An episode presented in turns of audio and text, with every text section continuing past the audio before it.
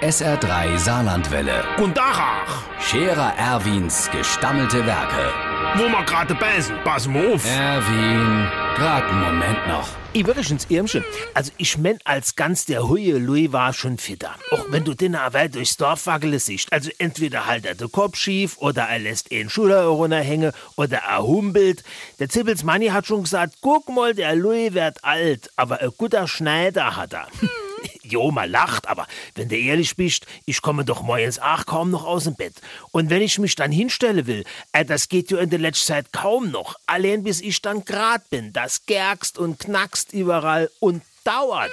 Streng genommen fangt ihr das schon unne in de Zewe an und zieht sich so langsam über die Knie nur owe.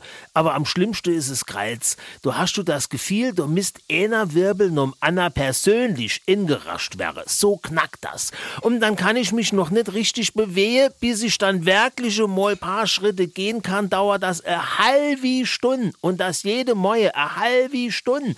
Der Wagner Kurt hat das übrigens auch, aber der hat das jetzt im Griff.